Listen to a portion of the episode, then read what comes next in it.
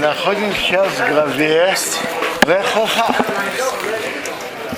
Первая глава, которая рассказывает под, подробно про Авраама. Темы нашей главы очень широкие, очень много Тора рассказывает. Есть много на чем остановиться.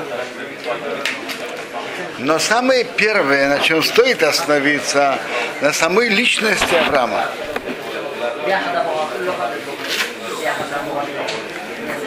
Авраам, ведь его отец Терах служил идолом. И, и Терах, и его отец служили идолом.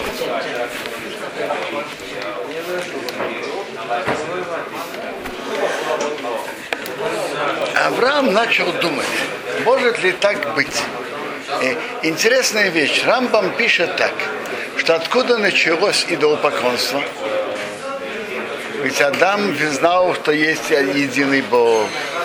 И Бог с ним говорил. Откуда началось идолопоклонство? Рамбам говорит так, что поколение Ноша люди начали думать так. Правильно, есть Бог. Владыка мира, Он создал мир, Он руководит миром. Но вообще-то он же там есть звезды, планеты, солнце и так далее. Руководство Бога идет через них. А раз так, давайте будем им служить, чтобы они нам, к нам тоже относились хорошо. То есть есть царь,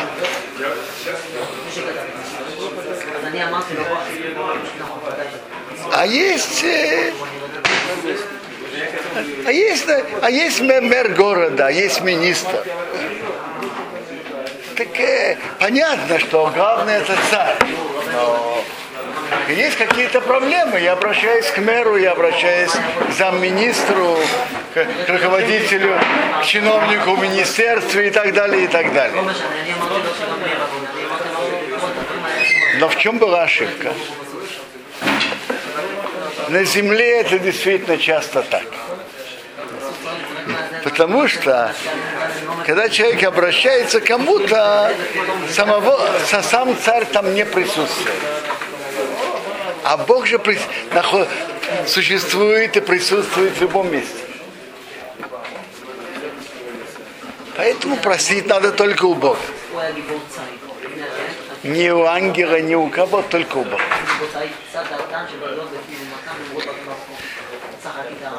Э, даже, я не знаю, цадыков, там большой человек, который помоги мне. То, что помоги мне. Он может помолиться Богу, он сам не может ничем, ничем помочь. А он может просить у Бога. Это все.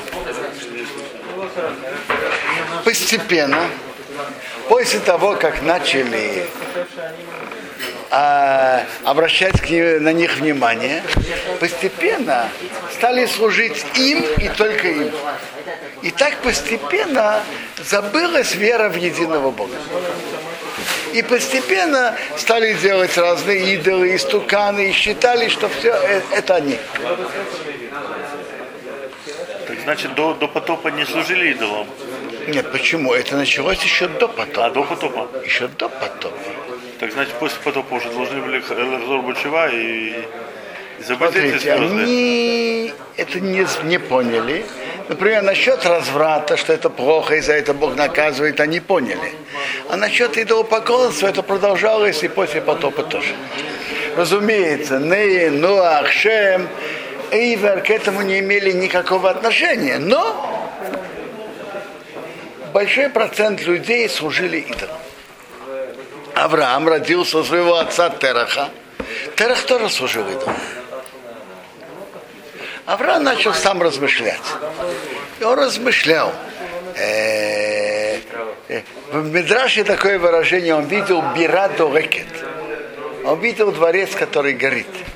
Он говорит, это может быть, может быть без руководителя. Кто? Авраам? Авраам так думал. Начал размышлять. Вообще это одно из удивительных вещей, которое приводит нас к пониманию, что есть один Бог. И знаете к чему? Если мы посмотрим на всю природу и увидим удивительную гармонию, которая властвует в природе. Гармония между растительным миром и животным. Гармония между каждым существом, его органами и местом его обитания и существования. Есть удивительная гармония. Глаза человека, глаза лягушки, глаза стрекозы. Они такие же? Нет, конечно нет. Каждого это точно соответствует его потребностям. Есть удивительная гармония в мире. Можно спросить э, насчет э, Тераха. Э, Терах от, от, кто, от кого произошел? От Шема или от кого? Терах произошел от Шема, конечно. Это идет э, линия, которая в конце прошлой главы пишется. А Шем, Апахшат. Это было, прошло много поколений. И, по-видимому, он близости большой к Шему не имел. Шем еще жил. Но ты, Шем, Шема еще, знаете, кто встретил? Яков его встретил. Яков до 50 лет, когда Якову было 50 лет, тогда Шем скончался. Это, это может сделать расчет любой человек, который почитает главу. И сделает простой арифметический подсчет. Так он придет к выводу, что когда Яков было 50 лет, тогда Шем. Но Шем не имел влияния на всех, на всех своих потомков. И Терах служил идолам. Авраам начал размышлять об этом, пришел к выводу, что есть один Бог, и он начал стараться делать, он по- пошел на еще шаг. Он начал размышлять, правильно, Бог создал мир. Но для чего Бог создал мир? С какой целью? Для чего? В чем цель создания мира? И он понял, что Бог создал мир, чтобы сделать добро. Если мы посмотрим на мир, мы видим в нем большое богатство и щедрость. Скажите, в мире есть только то, что необходимо для существования? Есть намного, намного больше. Скажите, если бы видов растений и видов животных было бы меньше, мир бы мог существовать? Мог бы. Но он был бы менее разнообразным и менее прекрасным. Бог создал мир очень щедро. Тоже интересная вещь. Бог создал в мире красоту и наше ощущение красоты. Скажите, есть красота, как красота природы? Бог создал мир богатым и разнообразным. Не только то, что необходимо для существования. Бог сделал мир щедро. И, и даже многие органы, которые есть у человека, которые есть у животных, можно, можно было бы существовать и без них. Но это более лучшая жизнь, более благоприятная.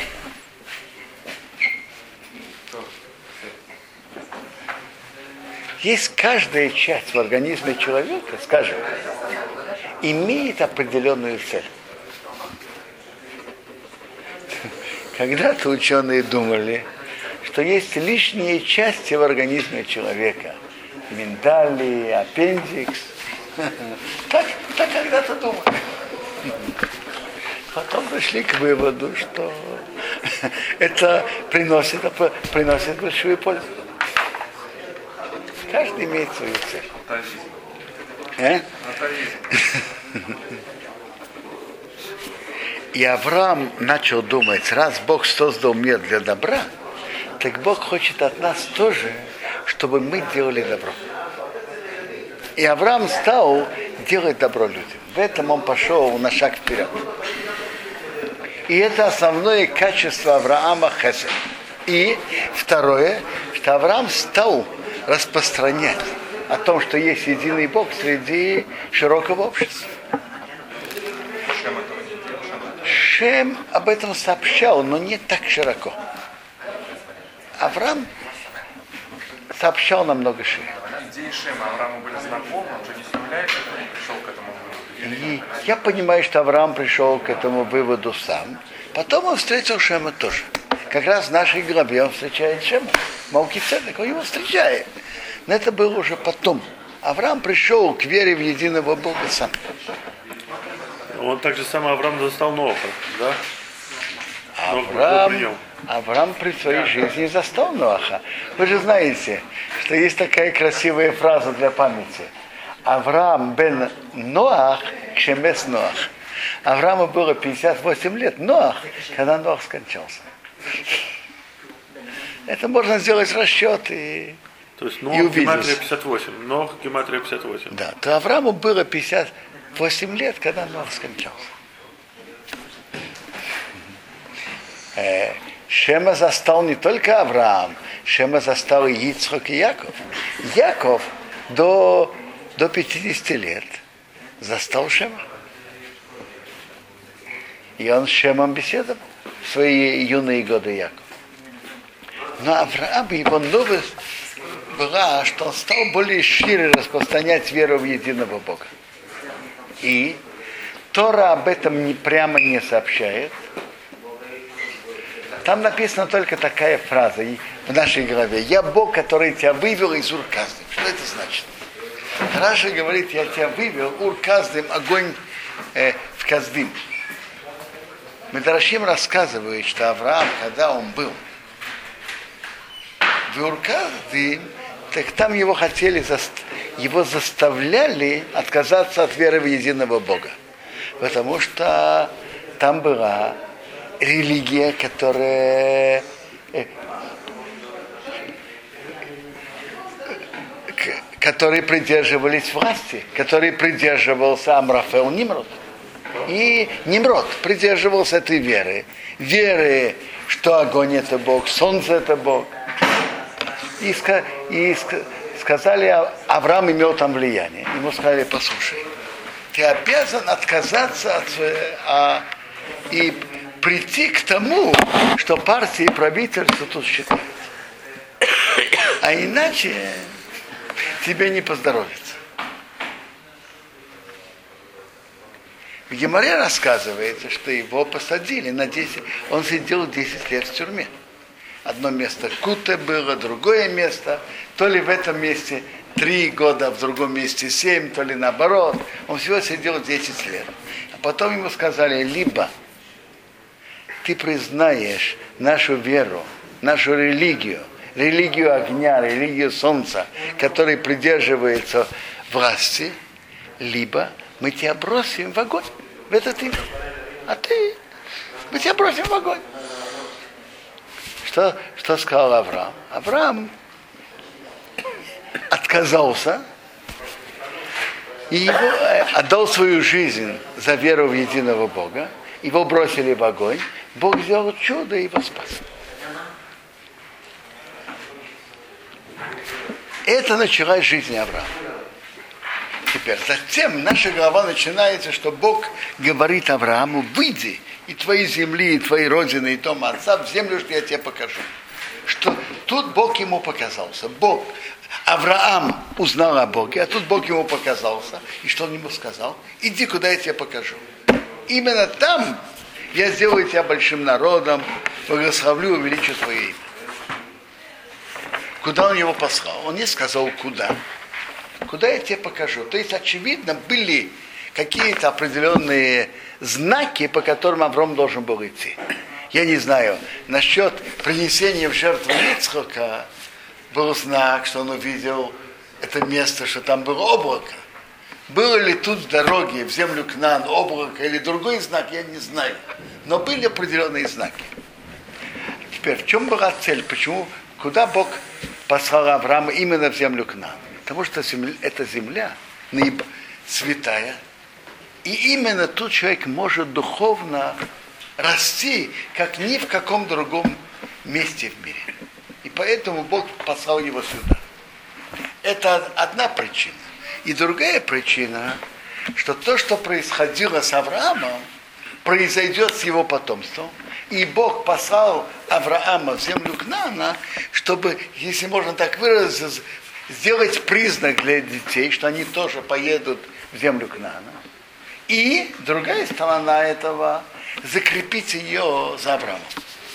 Рамбан говорит, что когда Бог указывает, говорит пророчество человеку и велит сделать какое-то действие, то это действие закрепляет, что это пророчество определенно должно быть.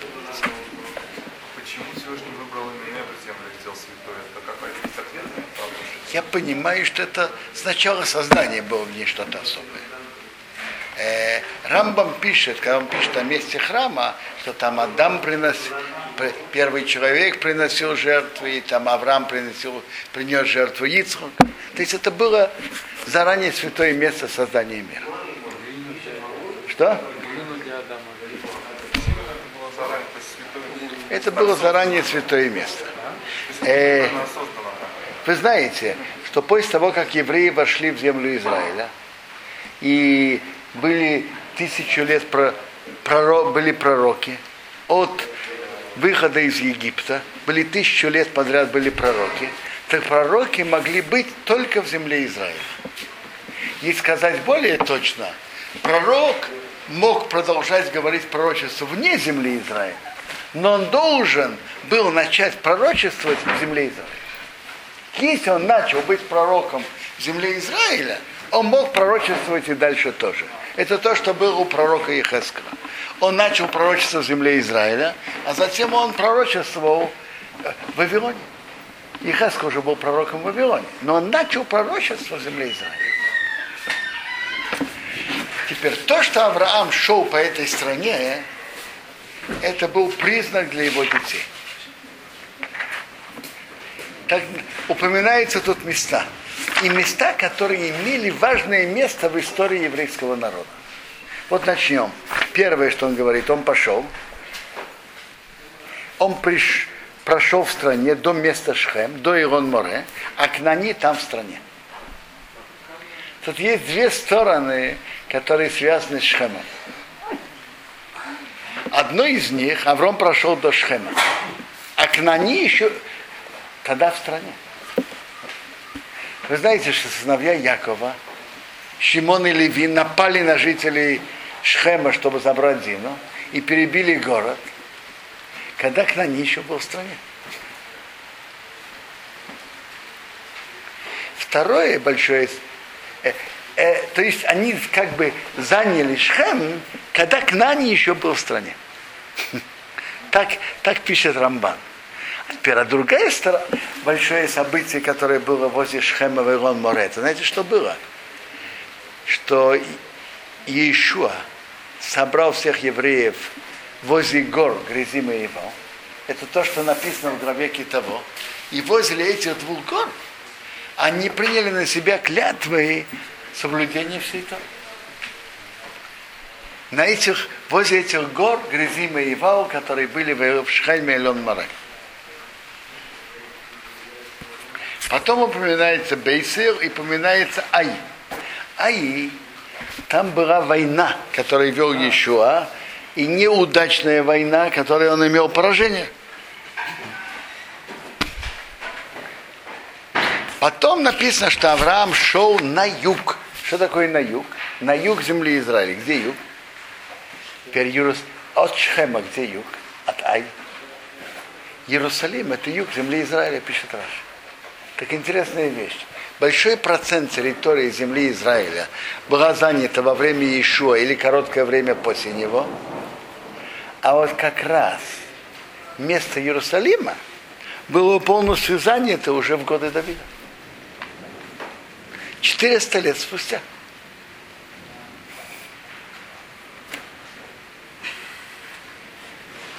Ну, э, то есть мы видим, что то, что произошло с Авраамом, происходит с его потомством.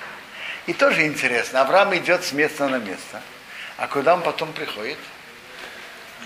В землю Израиля. Теперь еврейский народ тоже скитается. В будущем скитался, скитался. Переезжает с места на место. Куда он потом приедет? В землю Израиля. В смысле южная часть. На юг, да. Южная конечность. Нет, южная часть Рацисора, южная часть. Э, есть места еще южнее, но это южная часть. Дальше Тора рассказывает нам, это тоже очень интересно, как в миниатюре произошло то, что произошло с Авраамом, с его спуском в Египет, прошло, произошло впоследствии с еврейским народом. Авраам это прошел в миниатюре. Давайте посмотрим аналогии. Из-за чего Авраам спустился в Египет? Из-за чего? По какой причине? Голода. Из-за чего евреи спустились в Египет? Из-за голода. И даже выражение, выражение, которое написано, когда евреи спускаются в Египет, те же выражения. Они говорят перед фараоном, Рагур, тут написано Рагур, он спустился Рагур, пережить, не постоянно, пережить. И написано Кавейдарав, тяжелый голод в стране. Сыновья Якова, говоря с фараоном, говорят, говорят так. Рагур Баарец Бану. Мы пришли Рагур пережить. Кихавейдарав Берец к нам. Тоже выражение, Кавейдарав, тяжелый голод земли к нам. Совершенно те же выражения, которые, которые тут повторяются, когда еврей спускается в Египет. Э, фараон сделал плохо Аврааму, что он забрал силой Сару. Что, что произошло потом? Фараон получил удары наказание от Бога, и он должен был ее, вынужден был ее выпустить и отослать. И, и, он, и он дал подарки Аврааму. Евреи, египтяне мучили евреев, евреи там страдали, египтяне получили 10 ударов, получили наказание за то, что они мучили еврейский народ, и потом евреи вышли с большим имуществом. Почему Авраам не послал за продовольствием в Египет? У него же было денег достаточно, ну просто как Яков послать кого-то за продовольствием в Египет, не уезжать Я не знаю, он был старый, кого и как можно было послать в том положении, я, я, не, я не знаю. Посылал? Я Яков посылал, это было, теперь спрашиваете, типа, Яков посылал, почему Авраам не сделал то же самое? У него же слуги были. Да. Мог или, э, Или. Эзра, Ну, там не так далеко послать. Почему, Почему он- почему, надо было рисковать и спускаться в Египет? Почему не послал кого-то принести, принести зерно? Э, э, Вы спрашиваете верно? Вы Спрашиваете верно, Александр? Так и не знаю, почему, почему он так не поступил. Он кочевой образ жизни вел, нет? Что? Авраам вел кочевой образ жизни. Нет, правильно. Переходил с места на Но место. это, это то, что он переходил с места на место, распространять веру в единого Бога по земле, по земле к нам. Но спускаться в Египет, если он мог не спускаться, так это лучше. Он мог послать кого-то за зерном. Почему он это не сделал? Почему? Потому что спускаться в Египет несет в себе опасности. Одна из опасностей, которая была с Сарой.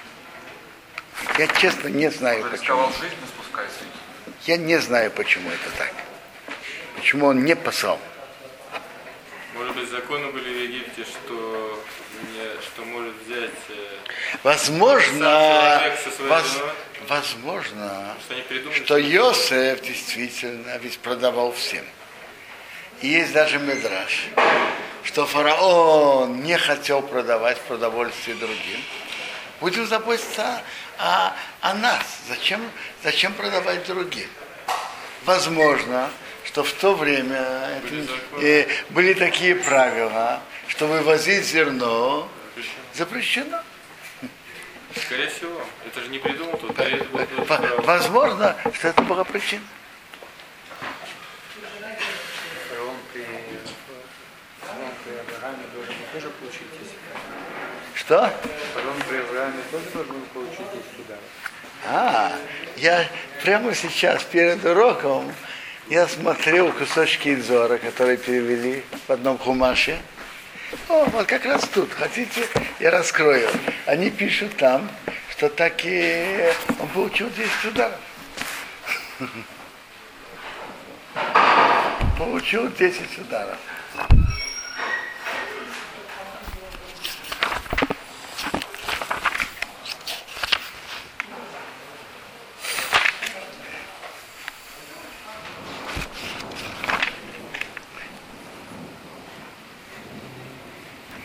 Он получил 10 ударов. Это симан для детей, что так получится в Египте. Интересно, откуда фараон знал, что наказание пришло из-за Сары? Как он это знал? В Зоре написано, что те, которые ее наказывали, говорили, это этот удар из-за Сара и жены Авраама. Теперь, по пшату можно сказать, что, может быть, он понял, почему вдруг приходят на него такие удары. Это же не случайно. Но это очень интересно, как дальнейшие все события с Авраамом, это подобие того, что произойдет с еврейским народом. Вот, например, война с царями. Тут приводится четыре царя, которые воевали с домом Амора, и они захватили в плен, среди прочего, Лота, племянника Авраама. И написано, что Авраам ночью вышел на них на войну. Что, зна... что символизируют эти четыре царя? Рамбан говорит, что эти четыре царя символизируют четыре галута, в которых предстоит быть еврейского народа. Вы помните, в видениях Даниэля он же видел четыре царства. Какие четыре царства? Кто помнит? Вавилон, Персия и Мидия, Яван, Греция и потом Рим. Интересно, и, и тут приводится, как Авраам воевал с четырьмя царями ночью. Так интересно, что эти четыре царя, первый из них – где Амрофил царь Шинар, Шинар это Вавилон. Арьох царь Эласара, это очевидно город Мидии. До Омер царь Ирам, царство Греции началось оттуда. Но что особо интересно, ты дал царь народов. Ты дал царь народов. Это правильно, Рим захватил Иудею, разрушил храм и знал евреев. Но Галут продолжал продолжался и продолжается. Галут, он, Галут это среди многих народов. Не у одного народа. Это и, и Франция, и Германия, и Польша, и Россия, и Англия, и так далее.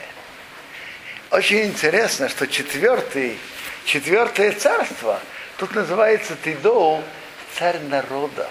Не, одно, не один народ, не одно государство. Чего? Многих народов.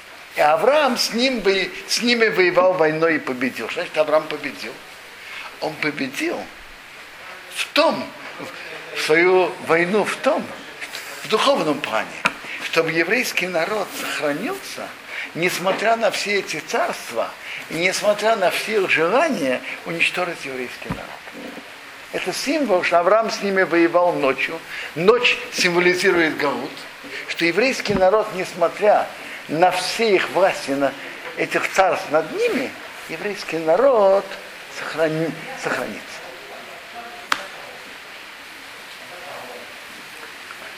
Тут останавливаемся.